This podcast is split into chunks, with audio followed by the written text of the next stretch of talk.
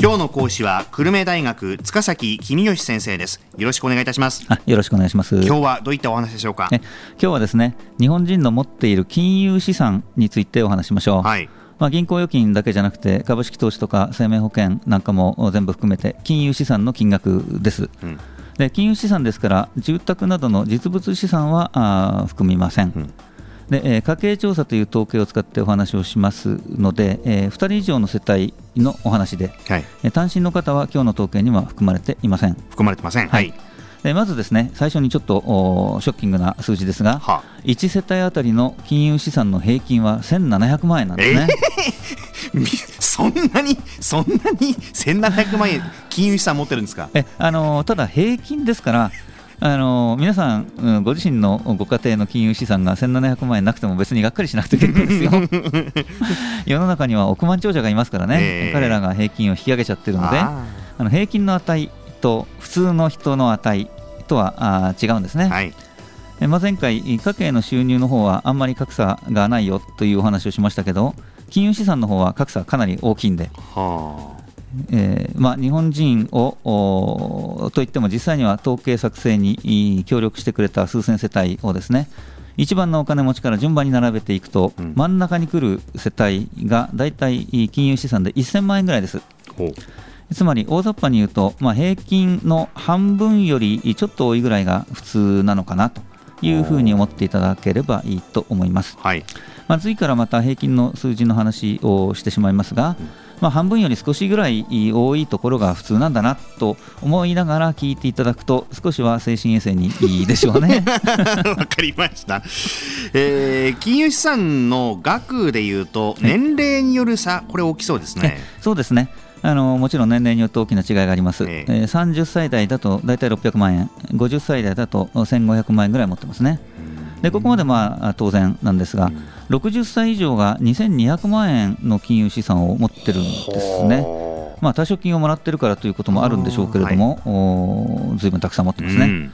でさらに現役世帯は住宅ローンなど借金も抱えていますけども高齢者はあんまり借金が残っていないので、はい。借金を差し引いたネットの資産で見るとますます高齢者の金持ちぶりが際立っているわけです。あーそうね。はいで高齢者の金融資産額はあー現役世代以上にまあ個人差ありますからはい。高齢者がみんなお金持ちだっていうことではまあないんですけれどもうん。だからといって逆に高齢者だから弱者だということもお言えないですよね。はいはい。前回、高齢者の消費額は現役世代に見劣りしないというお話をしましたが、うん。まあ、こんなに金融資産持ってるんだから当たり前じゃないと、えー逆にもっとたくさん使えばいいじゃない、はい。というふうに思いますね。うんで、えーお金持ちの高齢者が贅沢をしてくれれば景気が良くなって現役世代も喜ぶわけですから、うん。まあ、そうなってほしいんですがなかなかそういかないみたいですね。はい。うんと長生きした時に貯金がなくなっちゃったらどうしようというふうにきっとお高齢者の方心配されてるんでしょうね。はい。でえー世帯主の職業で見るとですね、えーサラリーマン世帯がだいたい1200万円ぐらい金融資産を持ってます。でその他の世帯が2100万円ぐらい持ってます、うんまあ、企業経営者の金融資産が多いのは当然としてうん。例えば農林漁業従事者っていうくくりで見ても2000万円ぐらい金融資産を持ってますまあ、もっともサラリーマン以外の家計はあ格差が大きいということには気をつける必要があります。はい。からまたあの老後に受け取れる年金がサラリーマンより少ないですし、何かあった時の保証もありませんから、うん。まあ、このぐらい金融資産がないと不安でしょうがないということはあるかもしれませんけどね。ねあとあの金融資産といいますとやはり銀行預金が主なんでしょうかね。えあのそうですね、えー1世帯当たりの金融資産があ、まあ、平均で1700万円というふうに申し上げましたけども、うん。そのうち積立型保険などが400万ぐらい、で株式などが100万円ぐらい、うん。でそれ以外ほとんど銀行預金です。はい。まあ、あのゆうちょ銀行もお銀行預金に入れてえーますけども、うん。あということは、日本人の金融資産はあ安全確実だけれども、金利がほとんどつかないものということで運用されているわけですね。はいえーアメリカでは日本とは逆にリスクはあっても儲けを狙う人が多いので、うん預金よりも株式の方が多くなってます。へでアメリカ人に言わせると日本人はゼロ金利の預金でなんで我慢しているのだとお思っているようですね。はいはいはいはいまあ、一方で日本人はアメリカ人はなんで株式投資なんてそんな危険なことするんだ？って思ってる人多いですから、まあ、民族の違いというかあーリスク感覚の違いなんでしょうね。はい。えちょっと脱線しますがリスク感覚のお話をしましょう、はい。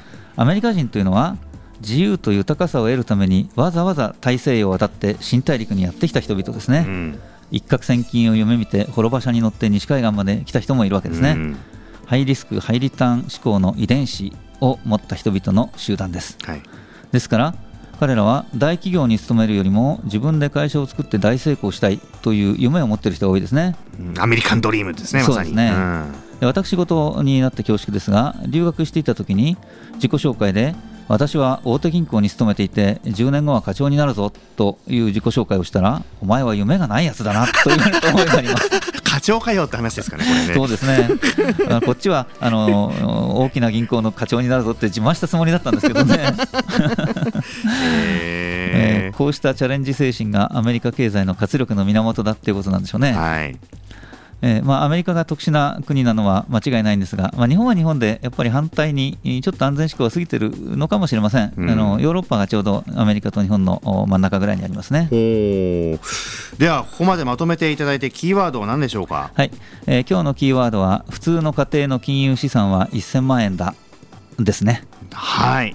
なんだそうですよ。ねえ 本当あのやっぱり高齢の方々って意外にお金持ってんだなっていうのがよくわかるんでそうですね。もう積極的にやっぱり使ってほしいんですよねこれね。ねええお金回してほしいな、えーそうすればね、あのご高齢の方も楽しく暮らせるし我々若い世代も仕事が増えて嬉しいんですけどね。ねえ。これ聞いてるおじいちゃんおばあちゃんにねお願いします。そうですね。ぜひお願いします。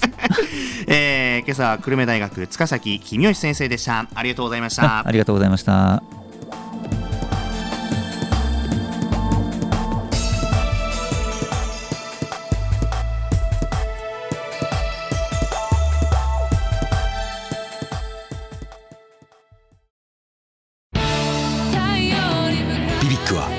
九州で生まれ九州の人たちに光を届けています。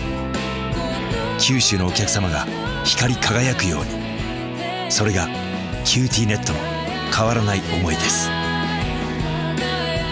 キラキラつながる QTnet。